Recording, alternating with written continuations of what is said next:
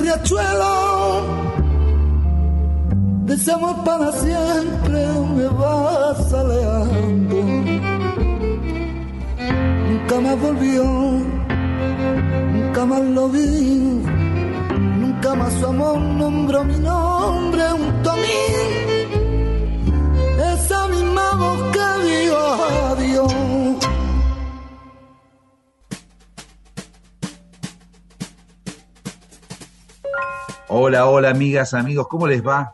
Aquí estamos nuevamente en esta entrega de Flores Negras y, arrancamos con este tangazo vuelvo, vuelto flamenco como es Nieblas del Riachuelo en su versión, ustedes la conocen, de El Cigala y Bebo Valdés este, este tema que, pertenece al disco Lágrimas Negras. Y es nuestra puerta de entrada un programa muy especial porque vamos a estar conversando dos horas con un artista increíble, con una capacidad. Si fuese un, equipo de fútbol, es alguien que puede jugar de mediocampista, de delantero, de defensor, incluso de arquero, de portero, como dicen ellos. Estoy hablando de Javier Limón, productor, compositor, guitarrista, docente, hasta periodista diría. Bueno, Javier, ¿qué tal? ¿Cómo te va tanto, tanto tiempo? Bueno, pues muy bien, Mariano, un placer, un placer verte a ti también eh, forma y joven y con energía, ya nos conocemos hace 20 años y, es, un, es un placer saber que, sigues ahí liderando eh, la prescripción musical que tan, que tan importante es ahora y que cada vez eh, asume más relevancia ¿no? y más liderazgo en el, en el mundo este global tan diverso y de tanta información que tenemos. yo creo que cada vez es, más valorable y es más valorada la, la, opinión, ¿no? De, a la hora de descubrirle, como has dicho antes, ¿no? Florecitas negras a, la, a, a los jóvenes, ¿no? Que, o, a, los viejos, pero bueno, a, toda la gente que, tiene todavía mundos musicales por conocer.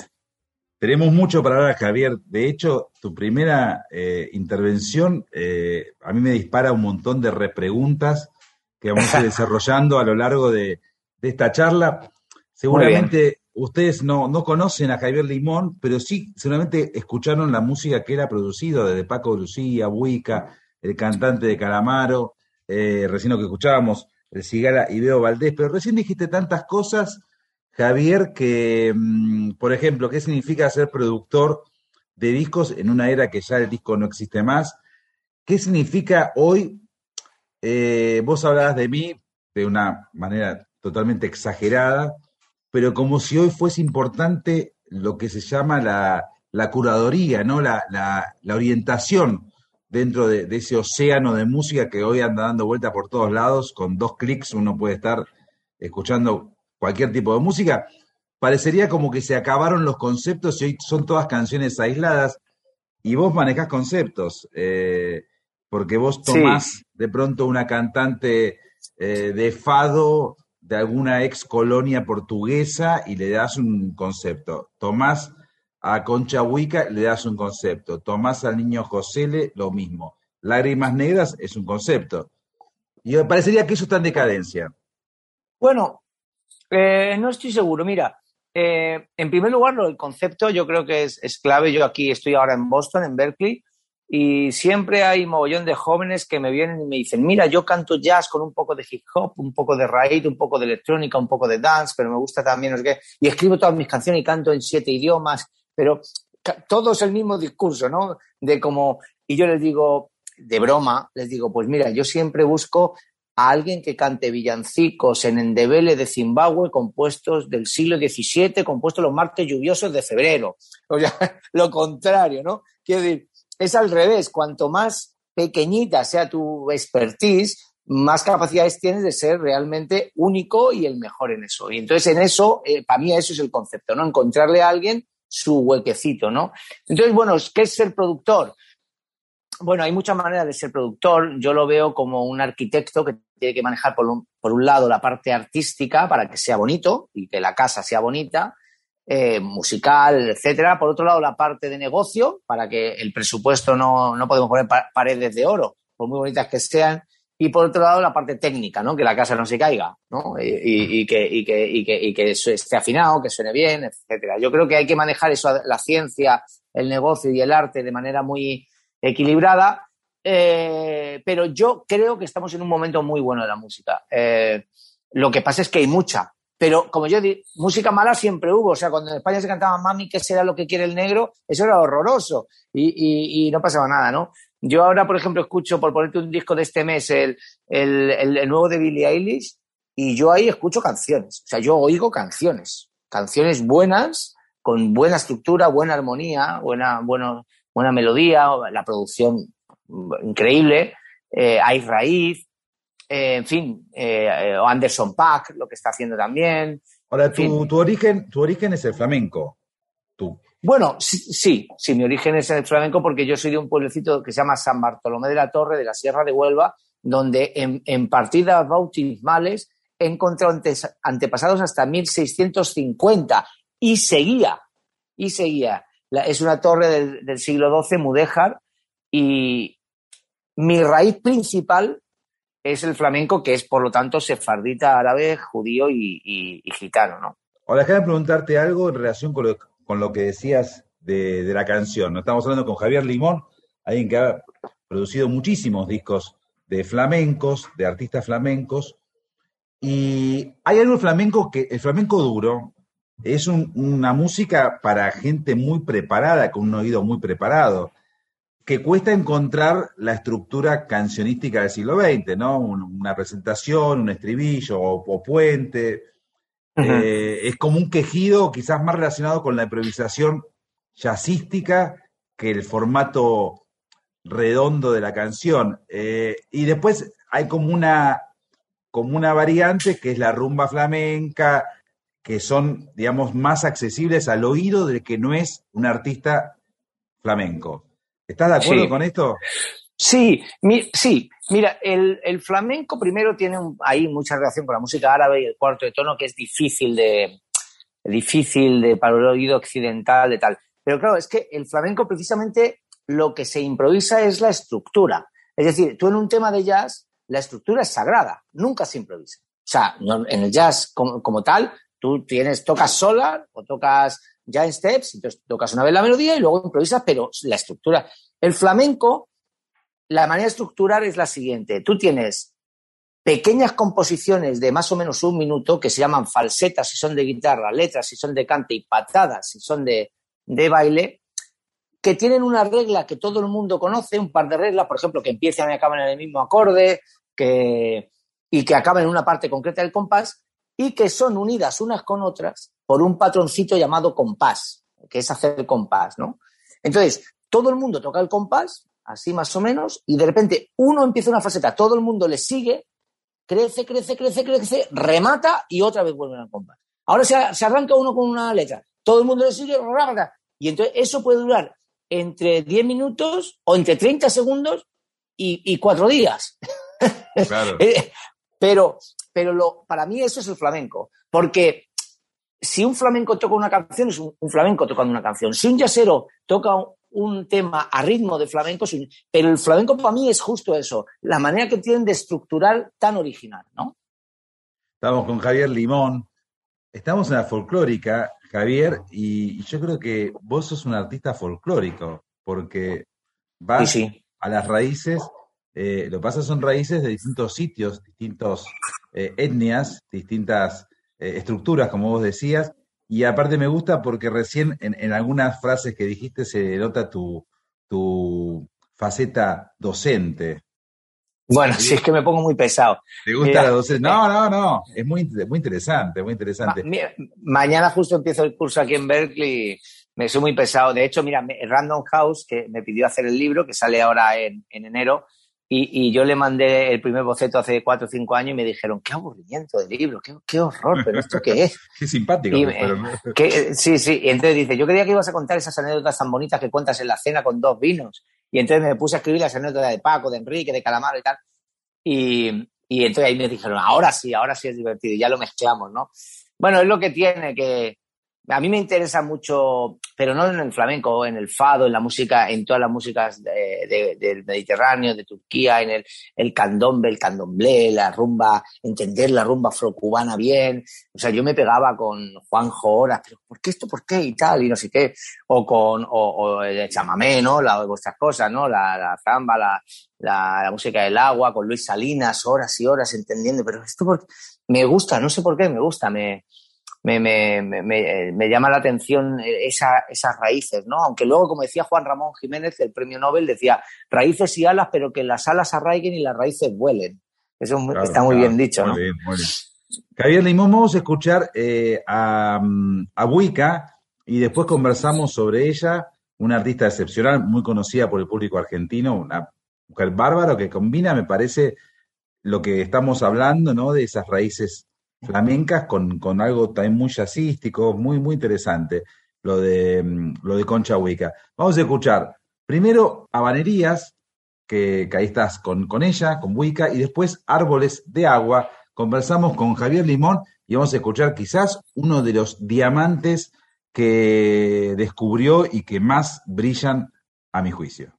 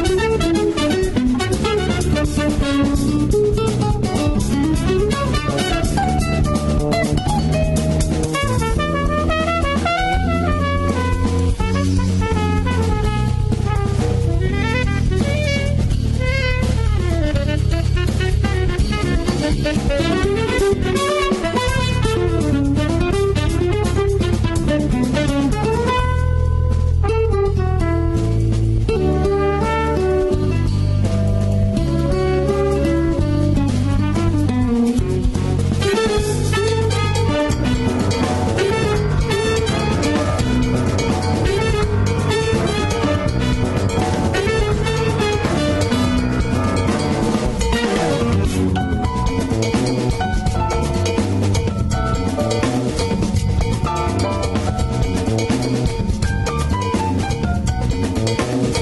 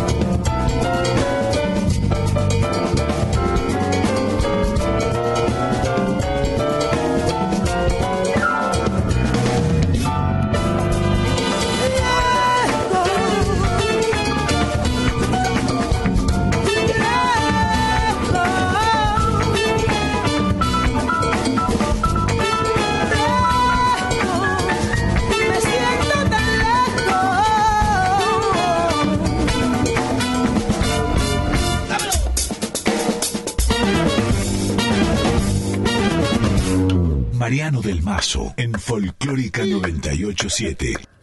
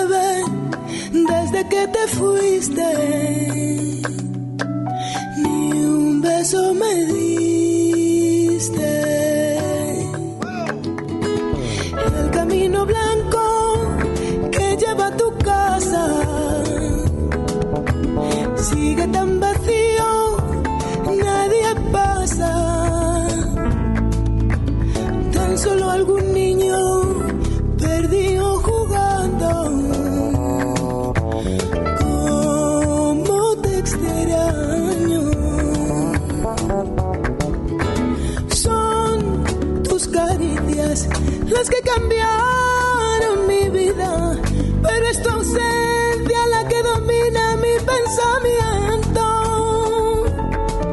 Y por las noches baila mi mente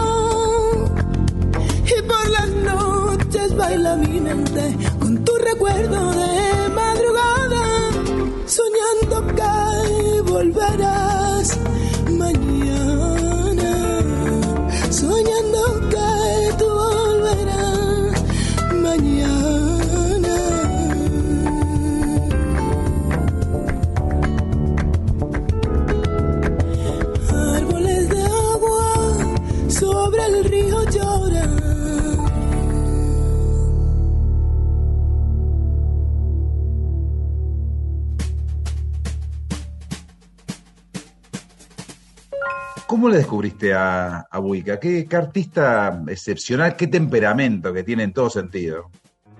Pues sí, sí, además estos dos temas tienen mucha cosa. Yo, yo Wicca la descubrí porque entré en un local de Madrid llamado Café Berlín, no el de ahora, sino el antiguo, con Eric y Odalis, y entonces había una parejita besándose y yo, y yo pedía un vodka, siempre pedía un vodka, ya no puedo, estoy viejo, pero antes bebía vodka, y entonces estaba Concha cantando y yo ya tenía como cierta familia así en flamenco, no mucha, pero bueno, suficiente.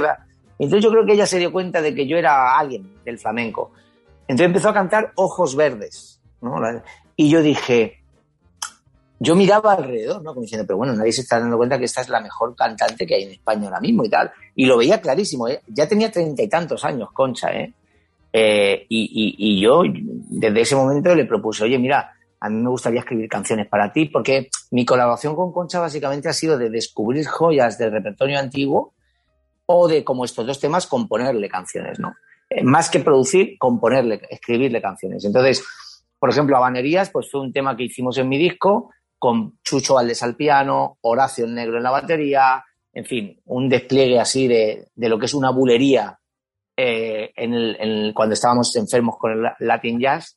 Y, y, ahí yo creo que Chucho, de, de, hecho fue el germen de un disco que se llamaba luego El último trago que hicimos en La Habana, que ganó un Grammy, que estuvo muy bien, de temas de Chabela Vargas interpretados por Buicano. Y luego Árboles de Agua es una de mis canciones favoritas, eh, también otra bulería, em, donde si tuviera que destacar algo, destacaría el bajo que, hemos escuchado, porque el bajo eh, Horacio el Negro, cuando alguna chica bajista que él tenía por novia, recuerdo en Brasil, no, en Colombia, decía, oye, yo quiero tocar el bajo y tal, le decía, escucha el bajo de Árboles de Agua y, cuando toques eso, eh, será que eres bajista.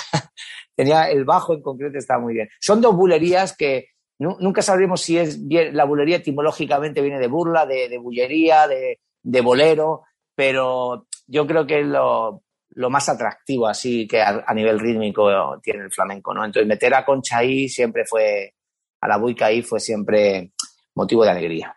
Ahora ella es, eh, tiene ascendencia africana, ¿no? Los padres son de Guinea. De Guinea, sí, sí. de, eh, Guinea Ecuatorial.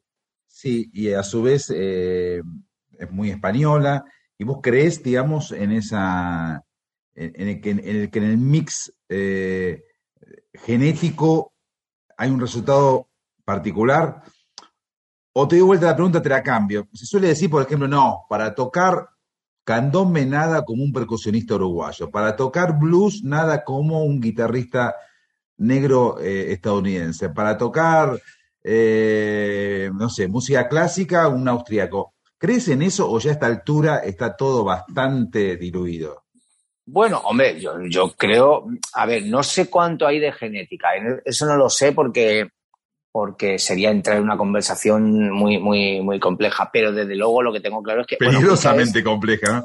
Claro, Buica es genéticamente. O sea, ella es negra, sus padres son los dos de Guinea, ya no tiene nada de genéticamente. Ella se crió en un barrio de gitanos de Mallorca. Entonces, yo lo que sí creo, lo que sí creo es que, claro, hay algo que, como hasta los 5 o 6 años se te mete dentro, que es muy difícil aprenderlo, como aprender un idioma. O sea, yo llevo aquí 12 años en Boston y yo no sé hablar inglés sin acento. Entonces, si yo no sé hablar... Y, y, no todo el mundo vale para todo. yo, imagínate que tú y yo quisiéramos jugar en la NBA, Mariano. Pues lo siento mucho, pero por mucho que queramos y nos esforcemos, no vamos a jugar en la NBA. No medimos dos metros, no somos negros, nos llevamos jugando toda la vida. Entonces, en la música, eso en el flamenco son los gitanos. Esa es la NBA. Pero si tú tienes al niño de Farruquito que con un año y medio ya sale a un escenario y baila brutal, o a Paco de Lucía que con seis años ya tocaba por Sigrilla, con 12 ya se hacía la primera gira por Estados Unidos, con 12 años, o Piraña, mi percusionista, que con 12 años ya iba con la niña Pastori, es que es muy complicado que un tipo con 17, 18... Ahora, también te digo que Abishai Cohen no cogió un contrabajo en sus manos hasta los 21 años con 27 era el contrabajista de Chick Corea y hoy en día es el mejor contrabajista del planeta.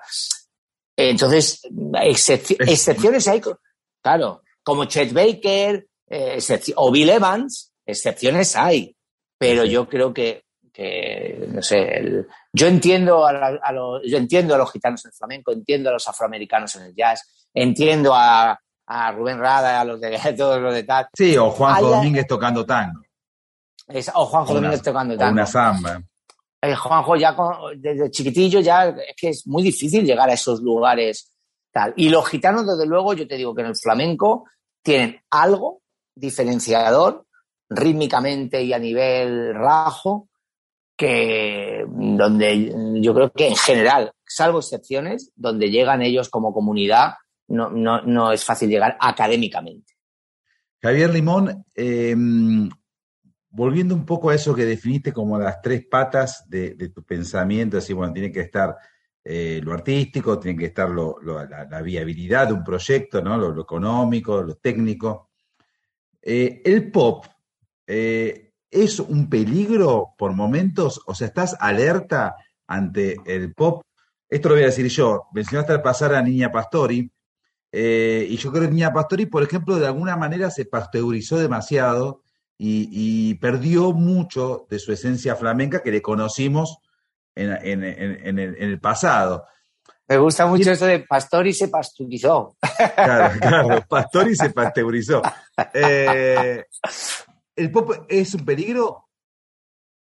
yo creo que el pop, bueno, ahora mismo el pop tiene un peligro claro por todo el mundo de lo, electrónico y lo urbano, pero yo el pop creo que, a ver, si pop se entiende como la radiofórmula y la industrialización de la música, y te lo digo yo que, he terminado hoy el disco de Alejandro Sanz, nuevo, que sale en otoño.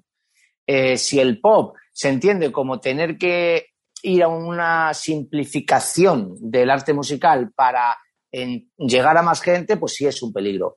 Ahora, si el pop se entiende desde Stevie Wonder, desde Sting o, desde o desde, desde Pineta o de Charlie o de sí, los Beatles, solo en, sí pero incluso no solo en inglés no quiero decir eh, yo creo yo creo que, que, el pop es maravilloso porque a mí a mí me lo explicó Javan Javan me dijo mira Javi yo me pegué la mitad de mi vida aprendiendo todos los acordes de Jobim hasta que descubrí un día los Beatles, claro, ya van, tiene ya casi 80 años, dice, y dije, y me, me, pegué el segunda mitad de mi vida intentando olvidar todos los acordes que había aprendido para con tres acordes hacer canciones pop. Javan es un artista pop, yo creo que incuestionable, ¿no? Eh, maravilloso. Entonces yo creo que, claro, cuando tú... Ahora, ahora te digo que hoy en día, y fíjate, el pop yo creo que en los últimos cinco años ha cambiado desde hacía décadas que no pegaba un cambio tan brutal. El mundo electrónico yo creo que estaba en un momento, a mí me encanta, o sea, me encanta James Blake, me encanta las texturas que se están haciendo, eh, creo que hay eh, D'Angelo de repente, que es un nombre de hip hop y tal. se están haciendo unas cosas que es una gozada para, para alguien con arte y con música. Eh, mira, mi hijo Javi tiene 19 años y le ha arreglado el disco a Alejandro Sanz, él, con 19 años. Es increíble. Porque, porque tiene unos conceptos, unos, sobre todo unos huevos a la hora de, decir, no voy a poner este bombo, este bombo ahí arriba, o voy a, voy a coger y filtrar. Y... Yo creo que lo que hay que tener es conocimiento musical. Mira lo que tengo aquí. Fíjate, esto no lo he preparado. Mira lo que tengo aquí, que estaba en la mesa de comer con mi hijo. El libro de solfeo, ahí estaba yo con mi hijo, con el pequeño, a fuego, todos los días, y llora, ¿eh? Llora, porque yo soy muy disciplinado, muy cabrón.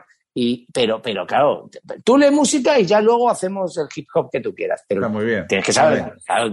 Bueno, vital. Ahora, ahora vamos a retomar este tema. Vamos a escuchar un poco de música. La música casi toda, te quiero decir a los oyentes de Flores Negras. La están pasando bien, amigos, amigas.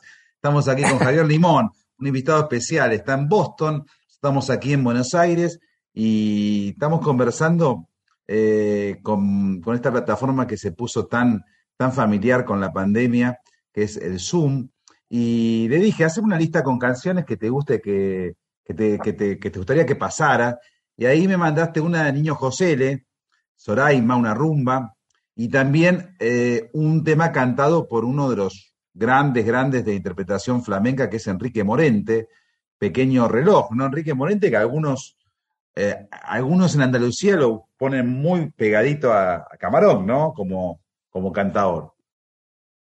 Sí, yo creo que eh, Enrique, yo le hice el disco El pequeño reloj. Enrique tiene un análisis muy concreto porque mm, es un, es un super cantador. De hecho, para Enrique Morente, el mejor cantador de la historia era Camarón.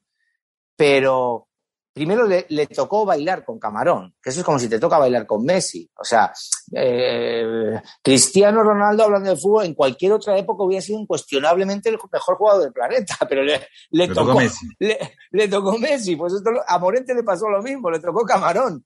Ahora, eh, la manera que tuvo Enrique de rebuscarse como creador, como revolucionario, como líder, eh, yo creo que eso ha marcado una, tendencia de vanguardia y revolución y no ha creado una escuela. Mira, a mí yo hace mucho tiempo ya que los artistas eh, del flamenco, por ejemplo, guitarristas, yo los valoro por la influencia que tengan cuando ellos ya no, tocan. Que si, por ejemplo, Diego del Morao, ¿no? Hay, tú, cambió la historia de la guitarra con 30 años. Entonces, para mí, que alguien pueda cantar por Morente, ¿sabes? Es, es la cúspide del artista, como Miles, ¿no? Como Paco de Lucía, ¿no? Que, que, ya sin tocar un tema de Paco y sin que esté Paco, suena a Paco, ¿no? Eh, ¿no? Como Picasso, como Cortázar, como los grandes artistas, ¿no? Eso es para mí la, la, cúspide, ¿no? Entonces hay, hay, cientos de artistas como Morente. Vamos primero con Niño Cosele y después sí con Enrique Morente.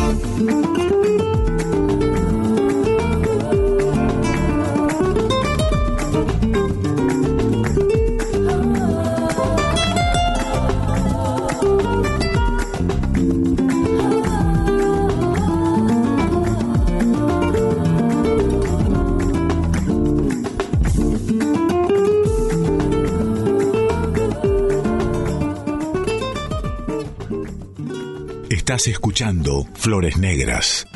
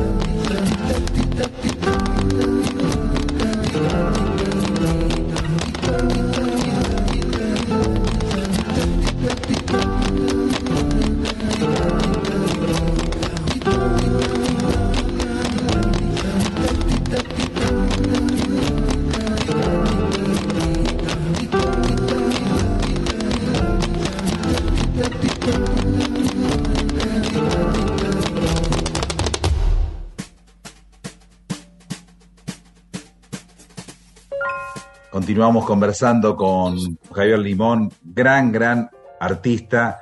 Eh, él es como nuestro Gustavo Santaolalla, y también es una opinión mía. Bueno, además de gran músico, gran cantante, es alguien que sabe eh, sacar el, digamos, el provecho, ir a la, a la raíz, a la médula de, de artistas que se le presentan, sacarle lo mejor, que calculo que eso es la función del productor, ¿no? Así vos hacías recién una analogía futbolística con Messi y Cristiano Ronaldo.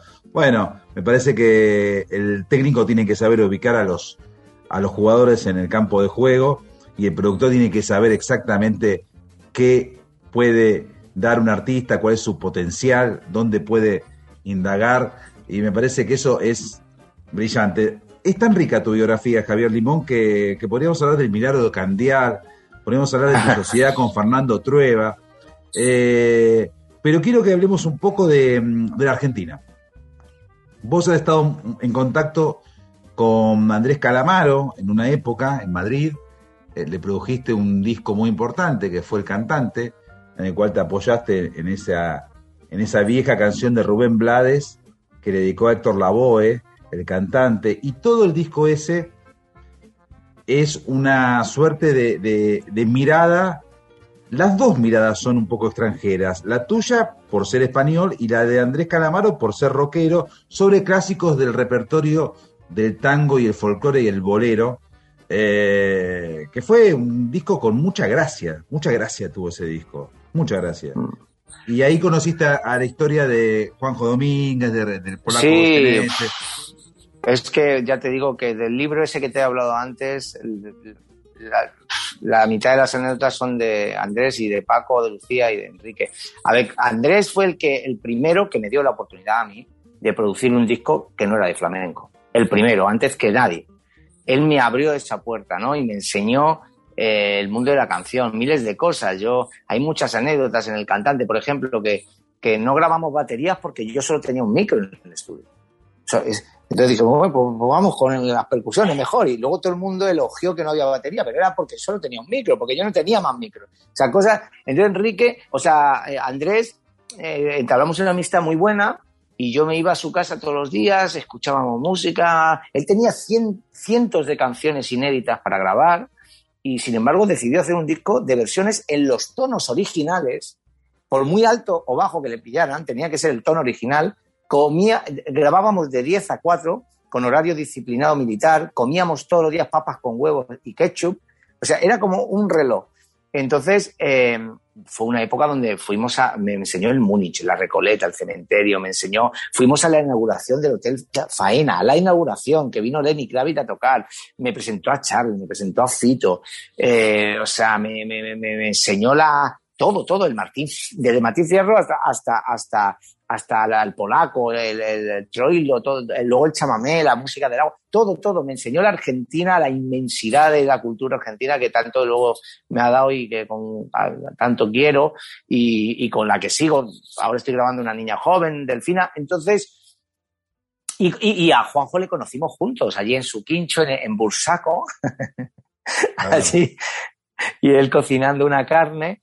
Y, y, nosotros no sabíamos qué hacer porque no sabíamos si íbamos a grabar o no y recuerdo que cogió y, y de, con, la, con las manos llenas de grasa de la carne, cogió la guitarra y dijo, entonces tú qué querías, cantar tango, a ver, ¿cuál? Sur, y hace ¡pum! Y yo dije, hostias, me quedé como, vamos, llamé a Paco y decía y todo y hablamos. A mí hay tres guitarristas que me han volado la cabeza, obviamente Paco, Juanjo y Ginga de Brasil. De, de, de en un cuarto realmente hacer crash la cabeza, ¿no? Eh, Juanjo por la pasión, Paco por, por mental y, y, Ginga por armónicamente, ¿no? Era, fue, ¿no? Maravilloso. Bueno, mira, eh, al menos vamos a escuchar a, Juanjo y a Paco, Juanjo Domínguez y Paco de Lucía. Eh, mira, traje Adiós Nonino por, por Juanjo y, y, después Paco Lucía haciendo cositas buenas. Y después vamos a escuchar también a Me llaman Nela, de esta cantante venezolana, que también es un descubrimiento tuyo. Eh, muy interesante, muy interesante. Pero vamos a escuchar un poco de música. Estamos aquí en Flores Negras, en Radio Nacional Folclórica. Estamos con Javier Limón, productor, compositor, docente español, alguien que se dedica a andar por el océano de la música con una, con una caña de pescar muy, muy singular.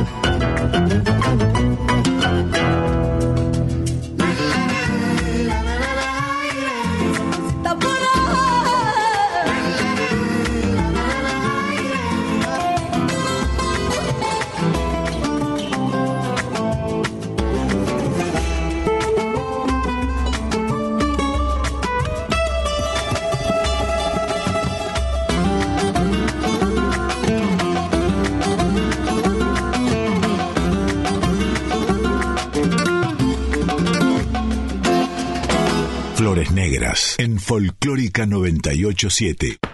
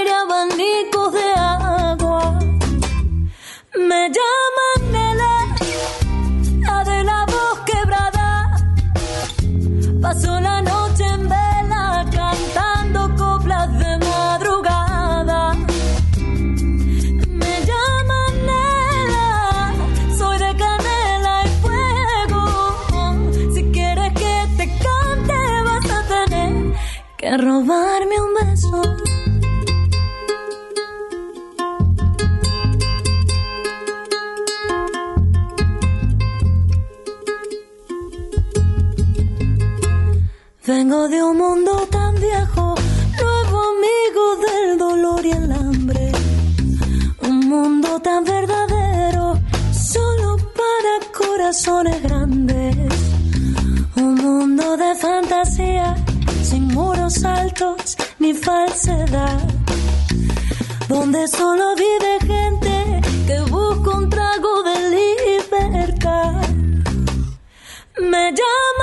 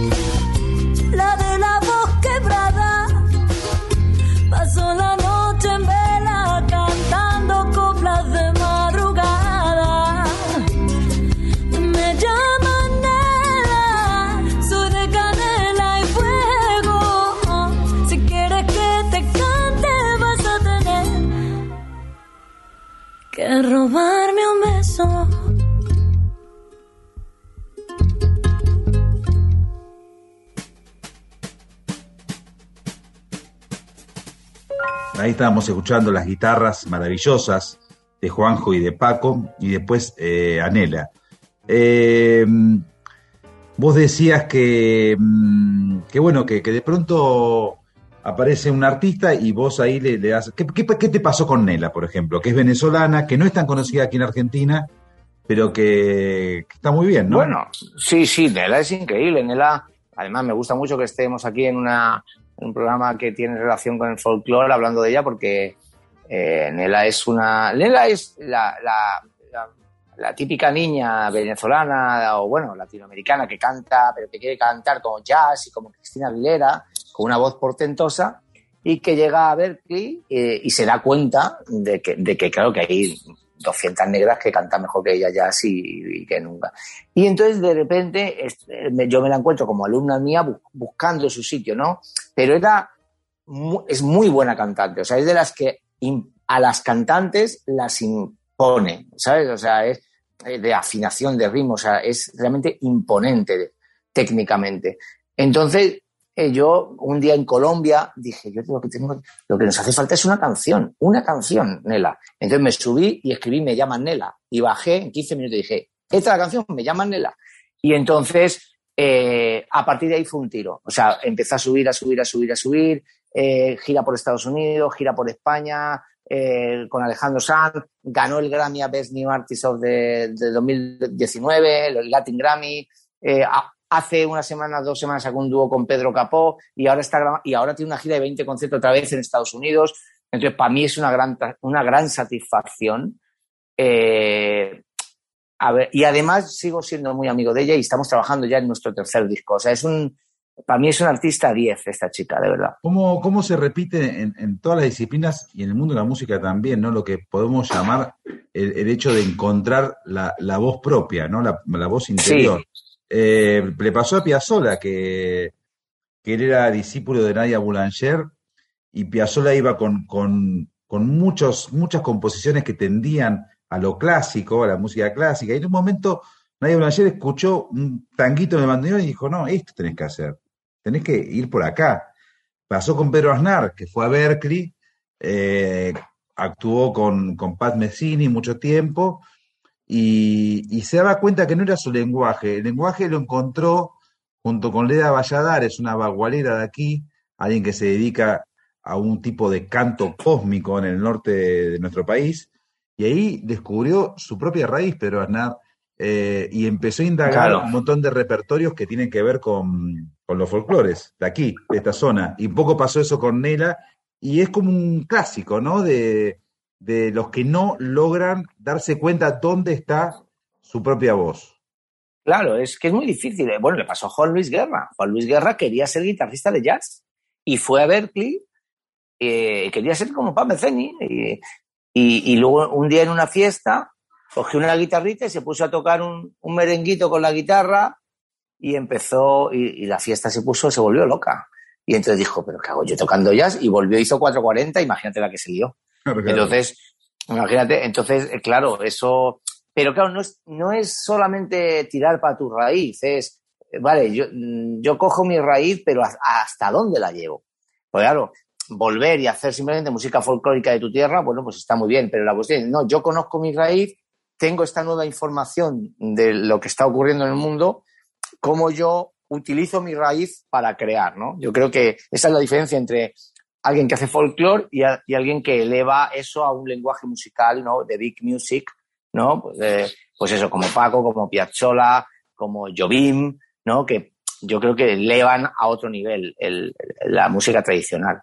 Ahora, vos hablaste hace un rato, un poco también haciendo referencia a tu hijo, que es de otra generación, por supuesto, sobre la música electrónica, que evidentemente es una música que ya está aquí hace muchos años, pero a su vez también parecería que el concepto canción es invencible, que es un concepto del siglo XX prácticamente, se desarrolló de una manera, vos decías Jobim, bueno, Jobim, Gardel, eh, no sé, Lennon McCartney, los Gershwin, No, lo- Serrat, claro, eh, lo- Eh, lo, lo que, lo que cabía, a mí siempre me pero la canción, la canción, la canción era porque era lo que cabía, lo que cabía físicamente en el disco de pizarra. Lo que, ¿Cuánto cabe esto? Pues, pues eso hacemos. Antes había capricho de 20 segundos de Paganini de un minuto y, y ópera de tres horas. Pero llegó un momento y digo, no es que cabe esto. Ah, que cabe eso. Bueno, pues, pues tenemos que cantar eso. Entonces, claro, eso fue. Y luego cuando salió el álbum, pues ¿cuántas de las pequeñas caben? Caben 10. Ah, pues metamos 10. Entonces, así, ¿qué pasa? Que eso se ha consolidado eh, absolutamente, se quitó el concepto de los tres movimientos, de la sonata, de la suite, todo ese mundo desapareció y la canción para mí es el la gran aportación cultural, como tú dices, del siglo XX. Eh, y el álbum también. A mí el álbum, como, como obra de 10, 12 canciones, de 40, 45 minutos, a mí me parece que eso es, es, es como un, pues un largometraje, 90 minutos, dos horas de película, es como cosas que yo creo que nos hemos acostumbrado a tener esa, ese, tiempo de atención, ¿no? A mí me encanta el, el concepto del álbum también. O sea, me encanta escuchar un álbum que alguien ha pensado de arriba a abajo en un orden pero concreto. eso está completamente eh, en fuga, está casi desaparecido ahora. Sí, sí, sí, está en fuga, pero no sé, a mí me gusta el... el tam- tampoco nosotros somos eh, un ejemplo estándar, ¿no? A la hora de escuchar música. No, no, no. Eh, pero por, eh, Bob porque, Dylan hace claro, poco, en una, una de las entrevistas últimas que dio Bob Dylan con su último disco, fue maravilloso la entrevista a The New York Times. Decía, si uno quiere saber cómo es el futuro, tiene que hablar con un niño de 10 años. Eh, y, y bueno, y yo tengo un niño de 10 años. Y ellos Claro. escuchan, ellos escuchan música de un modo totalmente fragmentario. Sí, sí. Ya que acabe en una E canción es inocente, la hostia. inocente. Sí, sí, sí, sí. Ya que, pero también te digo que aquí yo, eh, o sea, eh, de repente se queda así y, y cosas como, como el, el Jimi Hendrix, como tal, de repente se han, han cogido un valor eh, a- a- acojonante, ¿no? Hombre, yo, yo, yo creo que el- es verdad que se escucha mucha mala música, pero es que también se escucha más música que nunca. Nunca Mucha. se escucha tanta música. Se escucha nunca. mucha música, se O ven sea- muchas películas, muchas series, muchos libros, todo, todo Ah, mucho. ca- a- antes tú ibas en el tren y había como mucho dos personas, como mucho, jóvenes con unos headphones y un, y un tap y una cinta de cassette, un, un par de chavales. Ahora tú vas y ves al 100% del vagón escuchando música o radio o la mayoría música. Y tú ves a gente corriendo por la calle, todos escuchando música. Eso es una barbaridad. Ahora, Javier, eh, volviendo a la música ampliamente pop, que es música popular, y recién dijiste a Hendrix, y esto se lo, hablé también con Gustavo Santaolalla, eh, hace mucho. Hendrix, ¿no? Que tenía unos solos muy, muy abrasivos, muy largos. Podríamos hablar también de Polaco Goyeneche, que el último Polaco Goyeneche era alguien que, que un poco quizás derrapaba con la voz, o podemos hablar quizás de algún eh, cantador flamenco ya en decadencia o, o ya grande. Sí. Eh, el productor. eh, un productor, si, si Jimi Hendrix hubiese tenido un productor, ¿le hubiese sacado ese salvajismo que tenía? ¿Se hubiese acotado a decir, mira, esto que dura ocho minutos, bajalo a seis? ¿Hay algo de, de, de, de, de ser desaforado en el arte como para destacar? Chabela Vargas me dijo una vez, ya grande, estaba muy enojada con unos herreros que le he hecho, creo que Calderón, Juan Carlos Calderón, que le he hecho Sí. unos, unos colchones de teclados y que ella quería, a mí me gusta la guitarra pelada y si, Claro. eh, que, y si desafino no pasa nada. ¿Se entiende a dónde voy? Sí, es que me estás preguntando a mí. La Es música pregunta- popular, la música popular Claro. está hecha, está hecha de desafinaciones, está hecha Claro. de, de- de gente que desentona. Es que yo creo que ahí, a ver, depende de, eh, claro, eh, depende de, de la belleza, porque claro, yo también a veces he puesto eh, a un perro con un cencerro y para, y para, y, de broma sobre una base he dicho, mira cómo, cómo solea este percusionista, y me han dicho, jo, es la hostia. Era un perro con un cencerro, o sea, claro, la imperfección hay que tener cuidado con ella, porque al final acaba un mono en un campanario y te crees que es arte. Entonces, entre eso y meterle el autotune y el melodyne y cargarse toda la música, yo creo que ahí está el arte, ¿no? Ahí está el arte. La, Bebo Valdés me dice, coge dos días digo, ¿cuántos días cojo de estudio para que negras? Y me dice, coge dos por si acaso.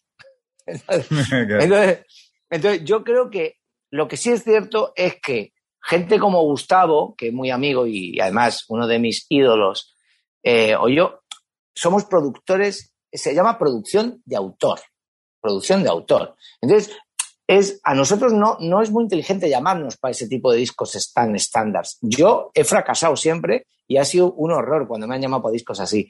Porque es como llamar a Woody Allen para dirigir Los Piratas del Caribe o Fast and Furious. Es que va a ser un horror, porque tú a Woody Allen no le llamas para eso, le llamas para hacer de Woody Allen. Tú a Santa Olaya le llamas para hacer de Santa Olaya. Y te va a poner el desierto y te va a poner todo crudo y, te va, y vas a gozar. Pero no le llames para, para hacer el nuevo tema de los 40 principales, porque para eso no está Gustavo. Y, y yo estoy más en eso. Entonces, cuando llamas, claro, metes a Chabela Vargas o tal, con un productor medio estándar, eso siempre viene de las compañías de discos que yo creo que han demostrado, bueno, pues que quizá artísticamente no, han sido siempre las más lúcidas, ¿no? A la hora de, en general, ¿no? Suelen ir atrás, ¿no? Suelen siempre corriendo de atrás. Claro, van un pasito por detrás. Ahora el reggaetón, ahora todo, y ahora todo. Eh, y, ves, y ves a la gente, además, eh, que les hace caso un pasito por detrás y, dices, joder, si se dieron cuenta que la, clave está en, ir un pasito por delante o en otra dirección, la que sea, ¿no? Eh, y eso, eso sabes que me explicó precisamente uno de una compañía discográfica que se llama Afo Verde, que, es, el, presidente de Sony, y me explicó la teoría del Dark Blue. Él me la explicó. Dice, Javi, si ves a 200 yendo hacia el azul clarito porque habrá una isla y tal, eh, a lo mejor es mejor ir hacia el Dark Blue, que, probablemente te ahogues, pero como encuentres algo es para ti solo. Entonces, muy bueno.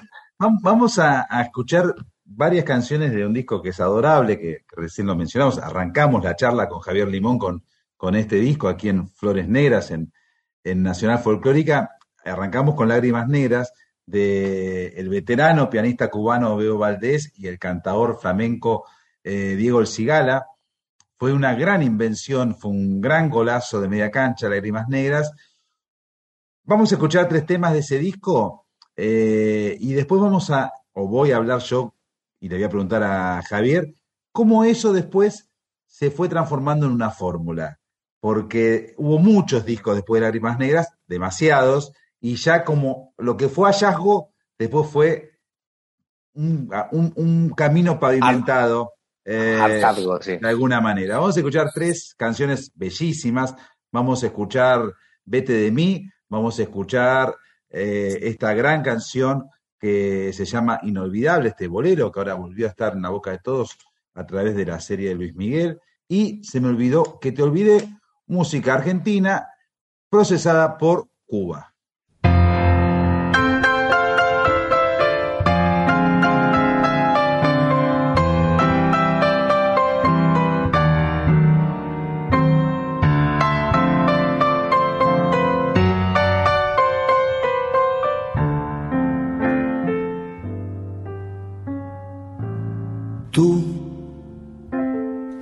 Llena todo de alegría y juventud y ve fantasmas en la noche de trasluz y oyes el canto perfumado del azul.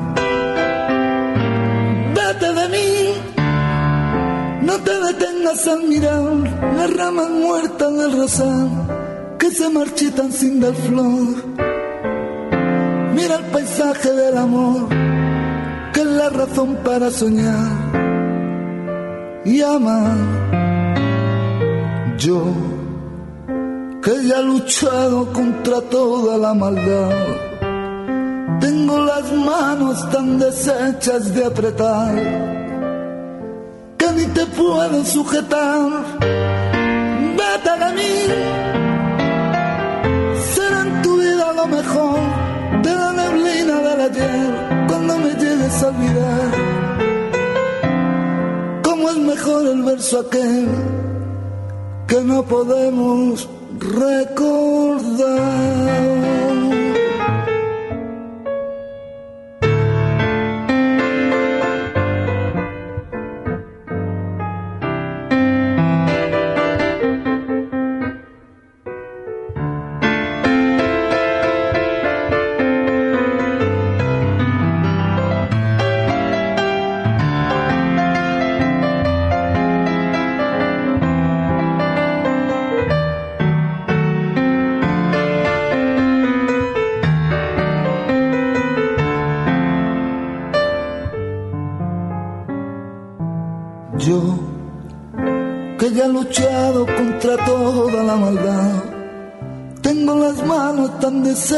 De apretar, que ni te puedo sujetar, de mí. Será en tu vida la mejor de la neblina del ayer, cuando me llegues a olvidar,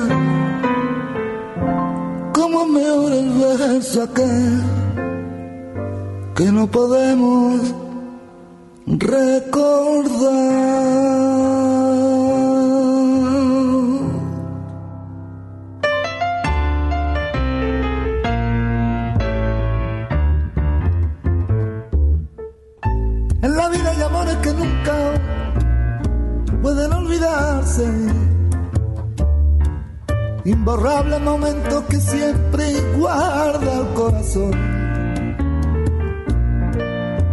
aquello que un día nos hizo temblar de alegría.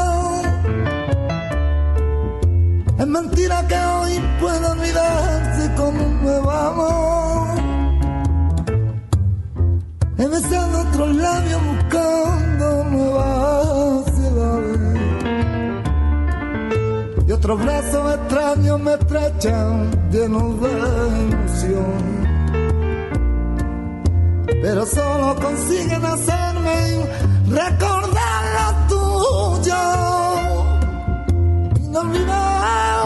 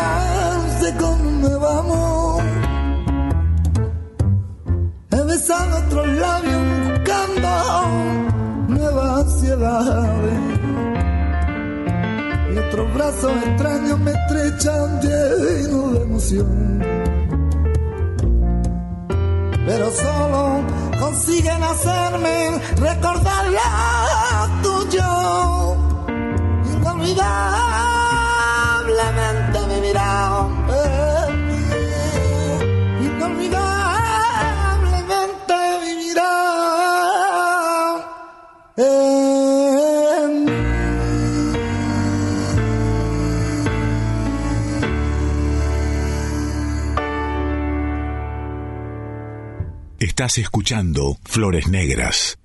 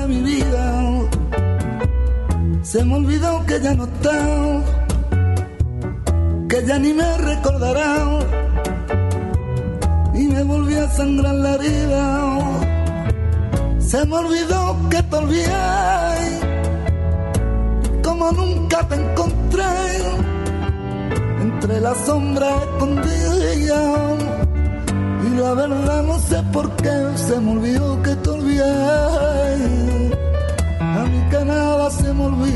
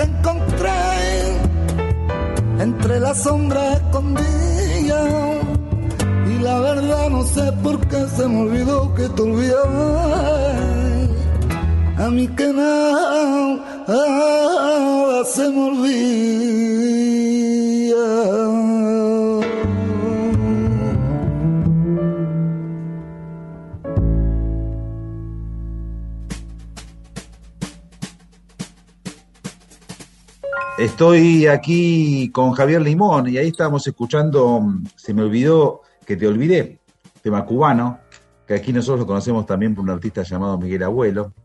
Y después de este Lágrimas Negras vinieron muchos discos más. Eh, bueno, Bebo con distintos pianistas, con Chucho y con, otros más, hasta llegar a, hacer folclore argentino y, bueno, muchísimo. Eso suele ocurrir también, ¿no? que un, un hallazgo después eh, es como una naranja que hay que exprimir hasta que no quede más. yo de eso no soy culpable, yo solo hice lágrimas negras. No, de hecho, yo hice cinco discos con el Cigala, Lágrimas Negras es el último.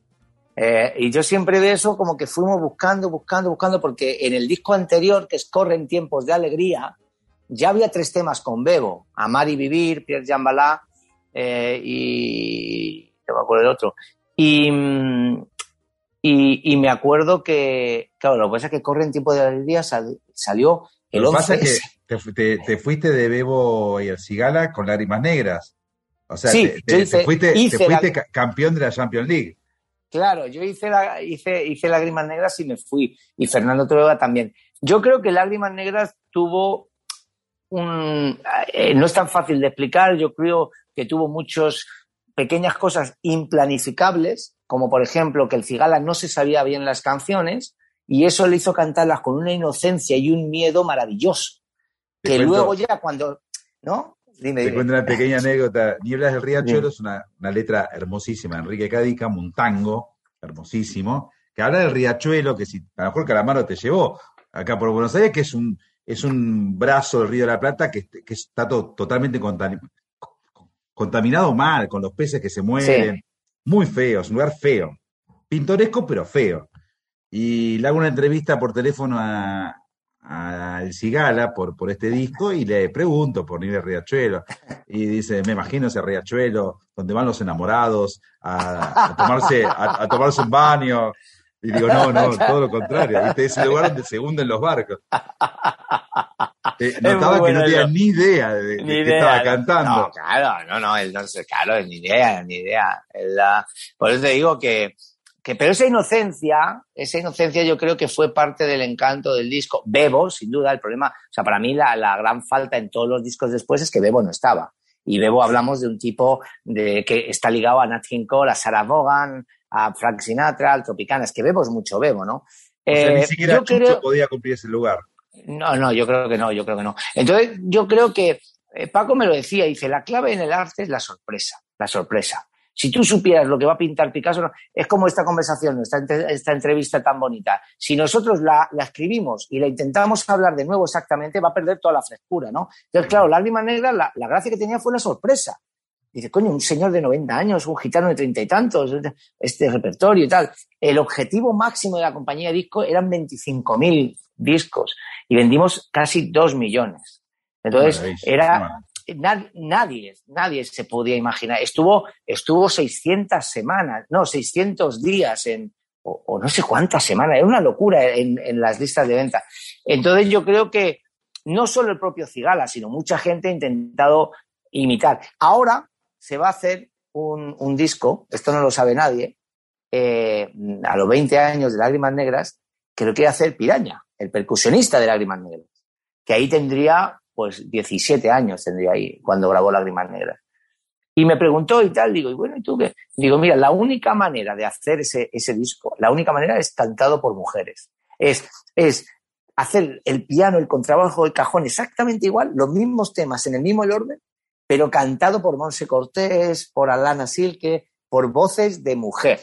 Eso es lo único que tendría cierta gracia que dirías, ah, pues mira, pues que eh, tiene, tiene, tiene, es otra visión, ¿no? Porque la, feminidad siempre eh, se nota mucho, ¿no? A la hora de, de, cantar, ¿no? Yo, yo, el 90% de los discos que he hecho han sido mujeres, el 90%. Entonces, eh, creo que eso le podría dar por lo menos una gracia, porque más, más vueltas no tiene el tornillo, la verdad. Qué bueno, más vueltas no tiene el tornillo, es muy bueno. Vamos a escuchar ahora Nuevos Hombres y Mujeres, una bulería de uno de tus discos, eh, muy bonito. Y después vamos a escuchar a Monse Cortés haciendo Pitando, ¿te parece? ¿Me lo querés presentar vos? Muy bien. temas?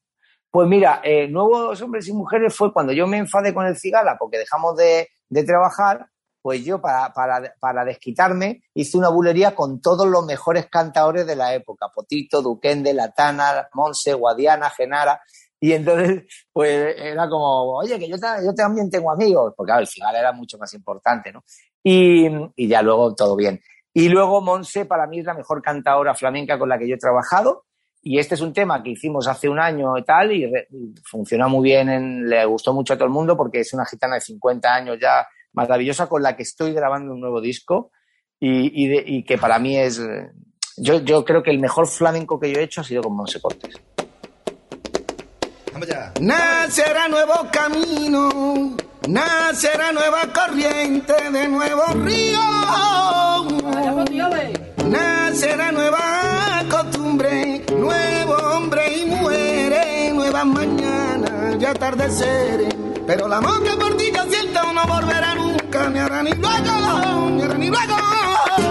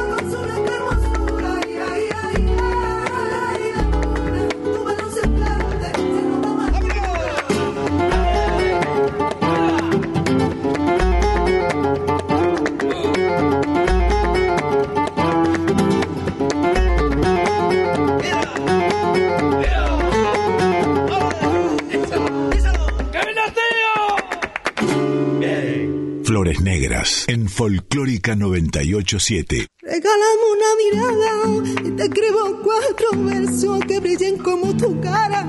Ilumina mi universo. Regálame una palabra y te escribo una canción para cantar solo a guitarra. Como canta Camarón, como canta Camarón. Nadie cantará tan puro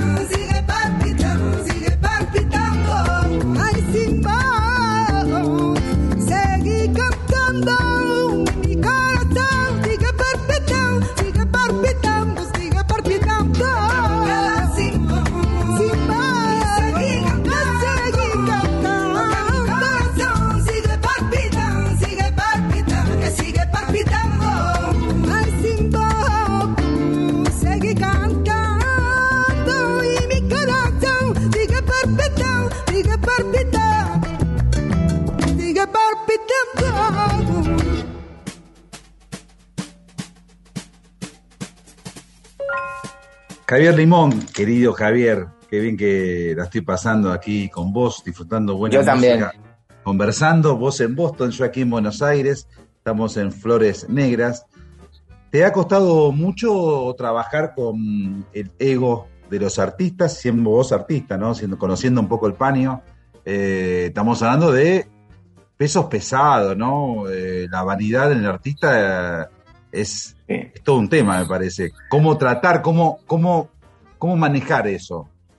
Bueno, eh, yo creo que mi, mi, experiencia personal es que cuanto más grande eh, ha sido el artista, más humilde ha sido, casi matemáticamente. O sea, yo creo que Bebo es el artista más humilde que yo he conocido. Eh, luego Paco Morente, Andrés, conmigo ha sido de una humildad, vamos, casi infantil. O sea, eh, y, y, así eh, hasta los que empiezan que son capaces de decirte barbaridades, o sea, y, y, de cuestionarte cosas, ¿no? A mí, claro, a veces me dicen, pero ¿cómo has hecho esto en cinco minutos? Me dice el artista, digo, bueno, son cinco minutos y 30 años, chico, cuando tú lleves 30 años haciendo... Javier, hay una encrucijada eh, que se da aquí, voy a hablar más del tango argentino, más que del folclore argentino, eh, porque el folclore tiene otro tipo de circuito, más relacionado con los festivales en todo el país, pero el tango, desde hace muchos años, te diría, seguro desde el 2000, hace ya 20 años que tiene un montón de gente muy interesante creando, haciendo tangos nuevos, haciendo recreaciones de orquestas, haciendo orquestas con piezas nuevas, originales. Eh, hay mucha efervescencia en lo que es la producción, pero no hay un puente hacia la gente, no hay un puente hacia el público, no hay oyente, no hay una escena. Hay una escena de artistas, pero no de, no de público, muy marginal. Te pregunto qué ocurre con el flamenco, que yo las encuentro un poco como en músicas análogas, de alguna manera, el tango argentino con el flamenco, en cuanto a densidad, profundidad, eh, capacidad de, adaptarse a otros géneros. ¿Qué pasa con el flamenco? ¿Es, un, es una, ¿Tiene actualidad, una actualidad saludable? Bueno, es un tema muy delicado el que estás hablando, muy delicado y muy complejo. Muy complejo porque porque realmente eh, hay liderazgos que no son tan fáciles de sustituir. O sea, yo creo que gente como el polaco, como Troilo, como Piazzolla, por supuesto, y de Gardel ni hablamos, si tú te paras a pensar qué artista de tango hay hoy haciendo películas en Hollywood y, y llenando cines, o como Carmen Amaya en el flamenco, o como Paco Lucía, ¿qué artista hay del flamenco ahora haciendo gira en Estados Unidos? Por ejemplo, ninguno. No hay ni un solo artista flamenco que haga 30 conciertos en Estados Unidos eh, de gira, por ponerte un mercado muy, muy, muy, muy potente, ¿no? Entonces, eh, y pasó en el jazz, pasó con Miles, ahora se va a ir, bueno, esta Chick Corea se acaba de fallecer, tenemos a, a, a Win Shorter, pero ¿qué, qué, qué le quedan los que quedan? Entonces, hay que admitir que hay liderazgos muy potentes que cuando se van, como Paco, Camarón y Morente, que se han ido en las últimas décadas, pues no es tan fácil, no es tan fácil de, de, reemplazar esa gente, ¿no? Entonces hay que darle tiempo a que dentro de esas nuevas generaciones de tango, supongo que está, eh, eh, eh, ¿cómo se llama el bandoneonista? Lautaro, Lautaro. Sí, Lautaro Greco, Lautaro Greco. La, Lautaro Greco con el que yo he grabado y tal. Yo hago todo lo que puedo. Yo saco una niña que se llama Delfina, que es milonguera, que es aquí magna cum laude en Berkeley, un musicazo, y le hemos hecho milongas, hemos hecho todo, canta maravilloso. O sea, porque yo creo que el tango para mí es una de las cuatro grandes músicas de, del siglo XX, junto con Brasil, la Afrocuba y el jazz y el flamenco, esas cinco, básicamente, ¿no? Entonces, cre creo que, que, que, que, que hay que seguir apoyándoles, porque aparecerán, aparecerán, aparecerán nuevos líderes. Hay que tener un, un poco de paciencia, ¿no? Javier Limón habla con mucho conocimiento de, del paño. Vamos a escuchar ahora algunas cancioncitas más. Vamos a escuchar justamente a Delfina, esta argentina que produjo Javier Limón, Milonga del Más Allá. Pero antes vamos a escuchar una vieja conocida para los argentinos, que es Luz Casal, con un nuevo día, un nuevo día brillará Estamos aquí escuchando mucha, mucha música que tiene que ver con el mundo artístico que maneja y muchas veces crea, inventa Javier Limón.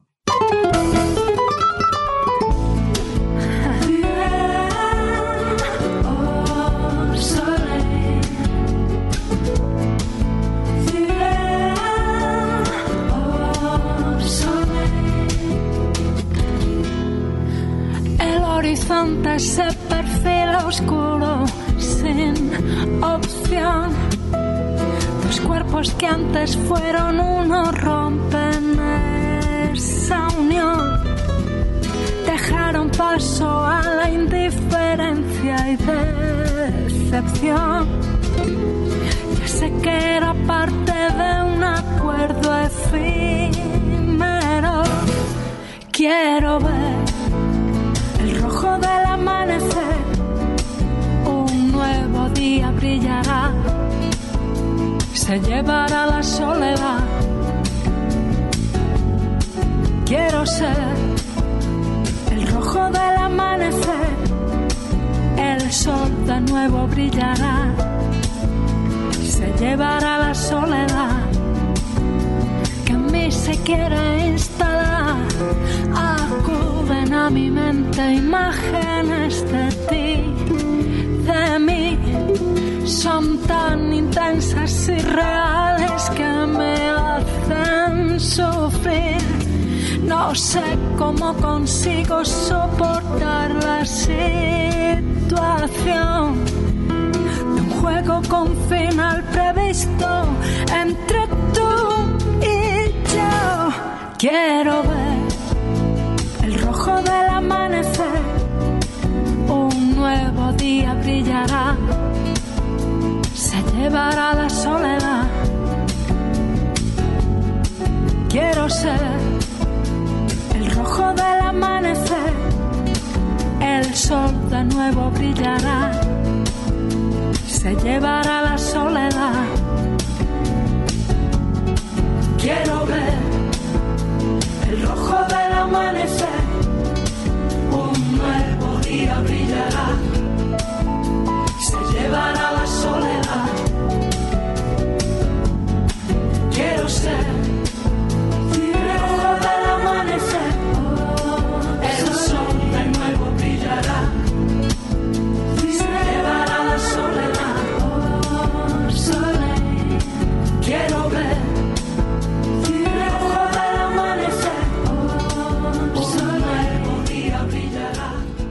Flores Negras, con Mariano del Mazo.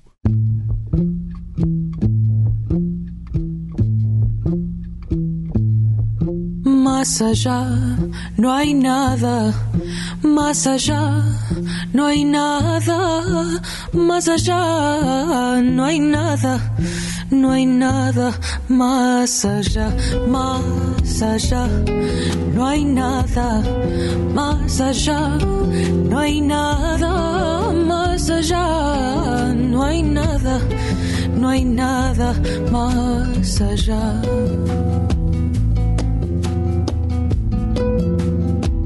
No hay camino, no hay historia que me lleve a todos lados.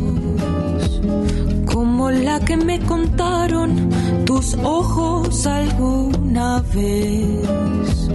Entre mares de memoria, como flores y candados. Lágrimas que me prestaron se olvidaron del ayer. Y es que a veces no hay derecho a volver sin preguntar, sin explicar por qué más allá no hay nada más allá, no hay nada más allá, no hay nada no hay nada más allá, más allá, no hay nada más allá, no hay nada más allá, no hay nada, no hay nada.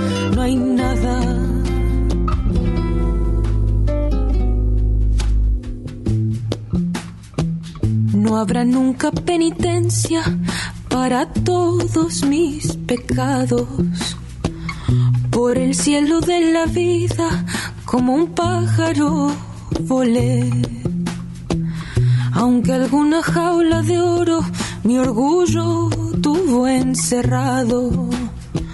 Al final libre cantado, libre siempre cantaré. Y es que a veces no hay derecho volver sin preguntar, sin explicar por qué más allá. No hay nada más allá, no hay nada más allá, no hay nada, no hay nada más allá, más allá, no hay nada más allá, no hay nada más allá, no hay nada, no hay nada más allá, más allá, no hay nada más allá, no hay nada más allá, no hay nada, no hay nada más allá.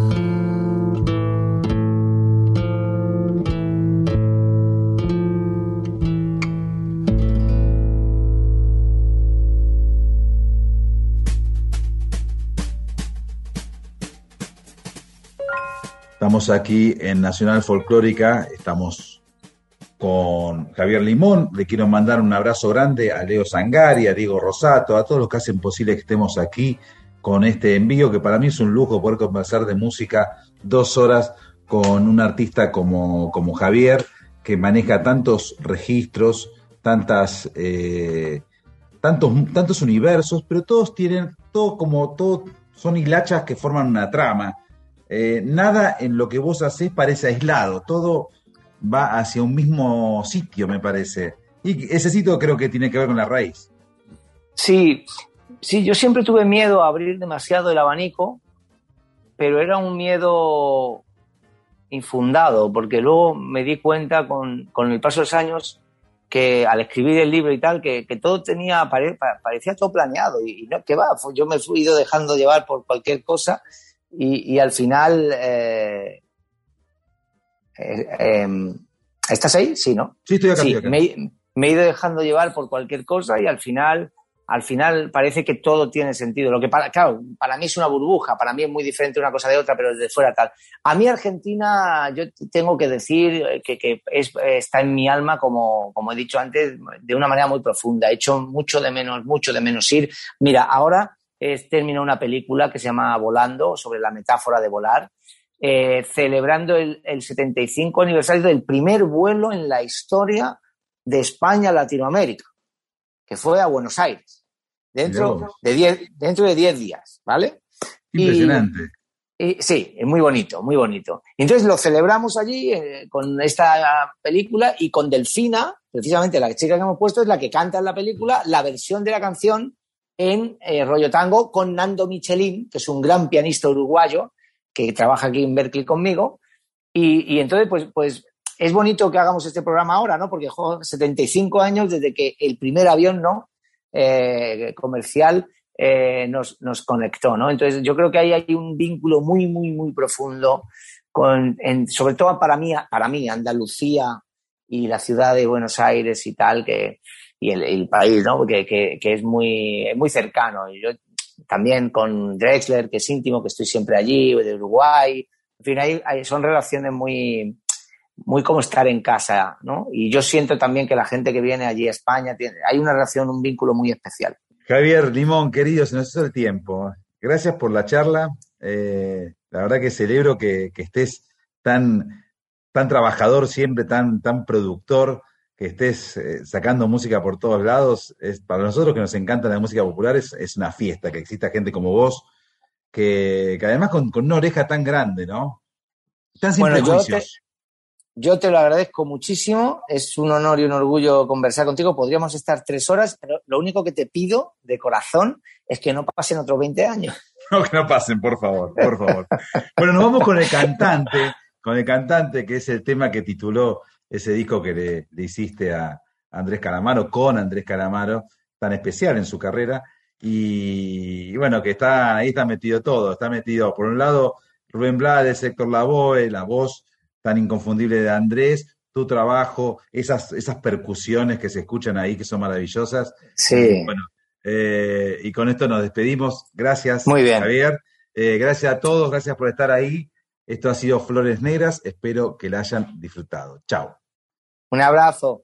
Bueno, Javier, acá termino. Bueno, Mariano, amigo. Eh, Fenomenal. Muchas gracias. Escuchame, yo crack. me estaba acordando, vos hiciste Tinta Roja con Sí. Andrés. Yo ese, ese sí, disco sí. yo lo critiqué duramente, ¿te acordás? Ah, sí, no me Sí. acuerdo, no me acuerdo. Pero me, me- no- ese disco no gustó nada en, en Argentina. Yo supongo que gustó más en, en. España, sí gustó. Que- pero claro, un disco de tango que gusta más en Argentina que en España, imagínate.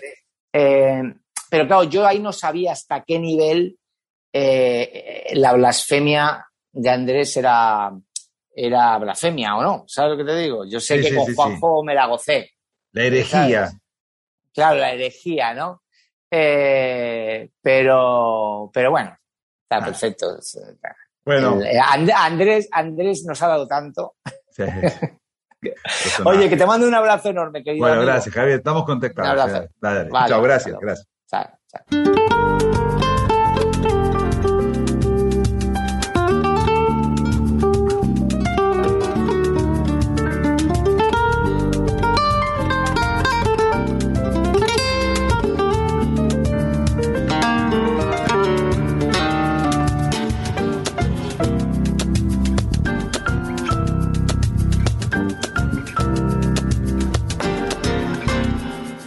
Yo soy el cantante que hoy han venido a escuchar lo mejor del repertorio. A ustedes voy a brindar canto a la vida de risas y penas, de momentos malos y de cosas buenas. Vinieron a divertirse y pagaron en la puerta. No hay tiempo para tristeza. Vamos cantante, comienza.